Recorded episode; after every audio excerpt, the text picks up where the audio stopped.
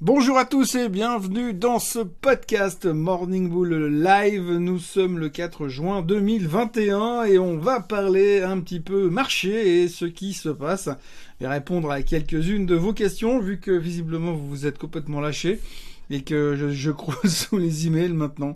Je passe plus de temps à gérer mes emails qu'autre chose. Bon alors globalement, ce qu'il faut penser des marchés, pas grand-chose. Euh, les États-Unis terminent légèrement en baisse, la France, l'Europe, tout ça, ça finit plus ou moins en ordre dispersé, mais pas avec des grandes grandes variations. Euh, la grande interrogation du jour, c'était euh, les chiffres économiques, et ça sera aussi pour aujourd'hui. Alors hier, on a eu les chiffres ADP de l'emploi qui correspondent plus ou moins aux emplois du secteur privé aux États-Unis. Et qu'est-ce qui s'est passé? Eh bien, les chiffres étaient explosifs, carrément 30% en dessus des attentes du marché. Alors, je vais pas commenter les attentes du marché, mais toujours est-il que c'était une bonne surprise. Normalement, en tout cas ces derniers temps, depuis quelques mois, lorsqu'on a des bonnes surprises comme ça sur les chiffres de l'emploi, le marché explose parce que ça veut dire que nous sommes en recovery. Le seul problème, c'est qu'aujourd'hui, on a complètement intégré le fait qu'on est en recovery, et donc, eh bien, on commence à avoir les jetons et on pense que c'est inflationniste. Donc, il peut forcément y avoir des Conséquence, si cet après-midi, les chiffres sont également plus forts qu'attendus. Donc euh, voilà, je vous rappelle donc que cet après-midi, nous aurons les chiffres de l'emploi, cette fois le côté euh, plutôt gouvernemental, les non-farm payrolls comme on les appelle. On attend 650 000 créations d'emplois et on attend également 5,9% euh, de taux de chômage et on attend surtout de voir si on va aussi corriger les chiffres d'avril qui étaient désespérément faibles. Donc voilà, visiblement on est en train de switcher sur le côté des bons chiffres de l'emploi pourrait être inflationniste, donc méfiance, MR de sûreté. Et puis autrement, eh bien, on continue toujours avec le délirium du côté des mêmes stocks, hein, dans les mêmes titres, et mémé, là, leur truc à la noix. Euh, l'histoire d'AMC, on est euh, encore une fois la preuve. Alors on sait aujourd'hui que euh, les hedge funds ont perdu 4,5 milliards dans le short squeeze de ces derniers jours sur AMC, GameStop, BlackBerry, Bed Bath Beyond, des gens passent et des meilleurs, que des sociétés de qualité.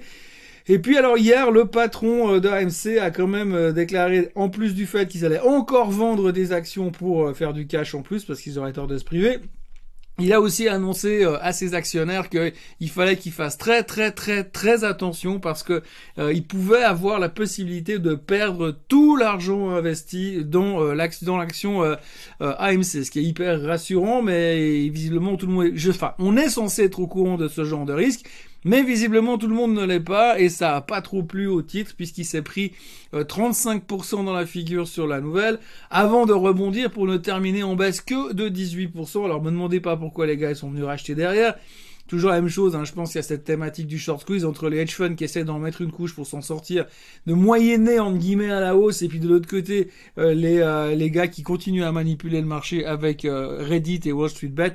Eh bien, on est toujours un peu dans un joli monde qui est en plein délire. Et quand vous lisez un peu les commentaires qu'on voit sur ces forums, franchement, eh bien, on se demande quel est le niveau intellectuel moyen de ceux qui les rédigent.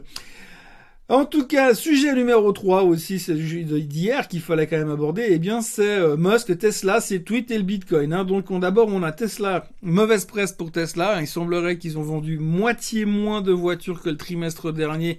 Les commandes sont inférieures à ce qu'ils ont fait le dernier trimestre, donc de 50%. Euh, ça a pas trop plu au titre, le titre a perdu 5% et on n'a aucune nouvelle du côté de Tesla. Euh, Musk est bien trop occupé à tweeter pour l'instant par rapport à sa relation amoureuse avec le Bitcoin. Il est en train d'envoyer des, tweets sans arrêt pour faire un peu le type qui a rompu avec sa copine, mais il regrette un peu. Et euh, on se demande vraiment à quoi il joue. Toujours on toujours dit que ça a pas plu au Bitcoin, que Tesla est en baisse. Enfin, le Bitcoin il bouge pas trop, mais Tesla est en baisse et on se commence à se poser beaucoup de questions quand même parce que ça devient tout et n'importe quoi. Donc Tesla, problématique en Chine, je rappelle quand même qu'une grande partie des ont, augmenté leurs objectifs sur Tesla en pariant sur la Chine. Si d'un coup ils vendent plus rien en Chine, ça va être quand même un tout petit peu problématique et puis visiblement il a pas super bonne presse là-bas. Donc il faudra se méfier. Bref, en résumé, ce qu'il faudra retenir quand même, c'est que depuis que, que Elon Musk a acheté du Bitcoin dans la trésorerie de Tesla, le titre a perdu 35%. Euh, voilà, comme ça, ça c'est dit. L'idée du jour aujourd'hui, euh, c'est plutôt un investment thème. Je pense qu'il faudrait regarder euh, Take-Two, euh, l'éditeur de jeux vidéo, pour les, allez, les six prochains mois. Euh, je pense pas qu'il va monter en trois jours à 220 dollars, mais je pense que d'ici Noël, on aura des bonnes surprises sur Take-Two. Euh, donc je me positionnerai gentiment sur la valeur avec un target à 220. Il faut savoir que il y a eu pas mal d'upgrades ces derniers temps dans le marché, que le pipeline aujourd'hui est, plus de, il y a plus de 90 jeux dans le pipeline dans les 5 ans à venir. Donc euh, ça continue dans la révolution du gaming et puis quand on voit euh, l'évolution du jeu, le nombre de personnes qui s'y mettent, l'évolution des consoles et à la manière dont ça s'arrache globalement, et eh bien je pense qu'on peut encore avoir des bonnes surprises. Le titre est en repli de plus de 50 dollars par rapport au plus haut, donc je me positionnerai volontiers sur Take-Two euh, ces prochains jours ou aujourd'hui, avec une vision quand même plutôt à 6-7 mois, avec un target autour des 220 dollars. Question du jour aujourd'hui. Je surveille euh, l'action Rimini Street depuis quelques temps et les analystes sont unanimes, il faut acheter. Cependant, récemment, l'action est tombée sous les 6 dollars alors qu'elle naviguait plutôt entre 8 et 9. Pourquoi sont-ils autant unanimes Qu'en pensez-vous et avez-vous un target? Non, je n'ai pas de target. Deux, je ne suis pas spécialement Rimini Street. J'ai un peu creusé dans l'histoire. Ils ont sorti des chiffres qui a un petit peu déçu le marché il y a quelques semaines en arrière, ce qui a précipité sa baisse. Euh, aujourd'hui, effectivement, les analystes sont plutôt sur buy, mais ils sont trois à la suivre.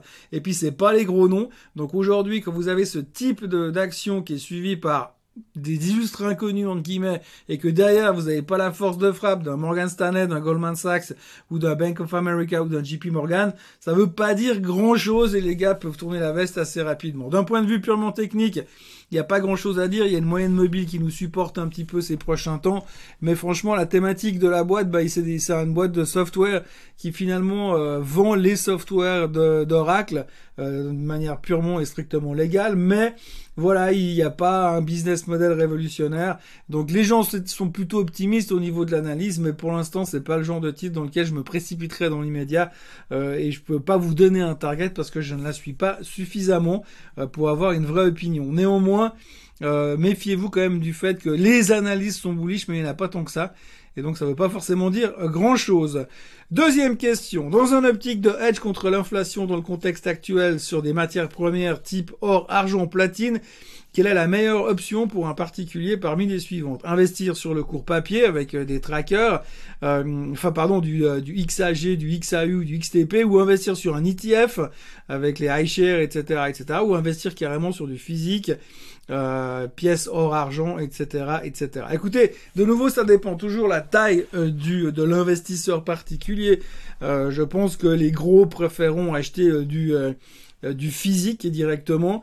Euh, ceux qui achètent des pièces d'or, ça fait aussi partie des gens qui se disent oui, mais le jour où tout le système se sera effondré, eh bien au moins on pourrait changer nos pièces d'or. Je pense que ceux qui ont cette vision-là, le jour où on en sera là, on aura bien d'autres soucis, donc on ne parle pas d'inflation. Perso, si c'est pour mettre une petite partie du portefeuille et tenter de profiter de la hausse de ce genre de choses, j'irai me prendre sur des, euh, je me mettrai sur des ETF beaucoup plus simples, beaucoup moins chers, beaucoup plus faciles à gérer, beaucoup moins encombrants et euh, beaucoup plus simples tout simplement. Donc euh, clairement, directement sur un ETF. Après, le hedge contre l'inflation aujourd'hui, on a vu ce que ça voulait dire et comment ça se traitait en ce moment. Je suis pas sûr que ce soit très très représentatif. Néanmoins, si je dois faire un choix, go for ETF. Euh, question suivante. Est-ce qu'il existe un bon ETF pas trop Tesla-isé pour jouer les voitures électriques sans être scotché à une société en particulier? Alors, je vous recommanderais euh, Drive, D-R-I-V et Cars, K-A-R-S. Euh, les deux sont des ETF qui sont bien diversifiés avec un peu de Tesla dedans, mais pas tant que ça. Et derrière, vous avez aussi des semi-conducteurs, euh, des Google dedans pour tout ce qui est voiture autonome. Donc l'évolution euh, de, des véhicules électriques ne passera pas uniquement par le véhicule électrique tout seul, mais par toute la technologie qui va autour. Et c'est un peu ce que jouent ces ETF. Donc si je devais en choisir un parmi les 7 ou 8 7 qui existent, je crois, ce serait ceux-ci. D'abord, c'est les plus traités, c'est les plus liquides et c'est les plus diversifiés. Après, il y en a un autre qui arrive derrière dont j'ai oublié le nom. Et celui-ci, il y a beaucoup trop de Tesla dedans, comme, comme vous mentionniez. Donc, euh, dérivé et euh, KARS. Dernière question, faut-il détenir un titre toute l'année pour pouvoir toucher le dividende? Ou est-ce que si on achète le titre 2-3 semaines ou même quelques jours avant le versement, on le touche quand même?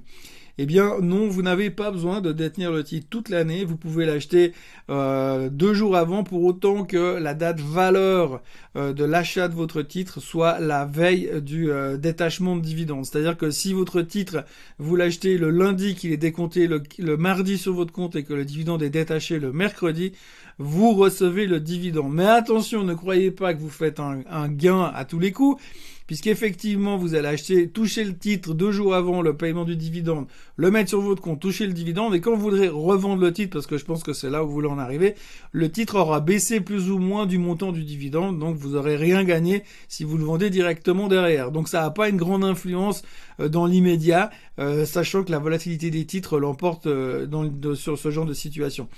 En théorie, si les titres ne bougeaient pas, il y aurait euh, une légère hausse jusqu'au détachement du dividende, et ensuite ça rebaisserait pour le dividende et ça repartirait à la hausse. Mais comme entre, entre les deux, il y a le facteur achat-vente, bid and ask, offre et demande qui fait que ça bouge, c'est toujours difficile. Mais toujours est-il que si vous achetez le titre deux jours avant, vous êtes, vous pouvez recevoir le dividende, mais vous allez aussi prendre la baisse euh, le jour euh, du paiement du dividende à l'ouverture.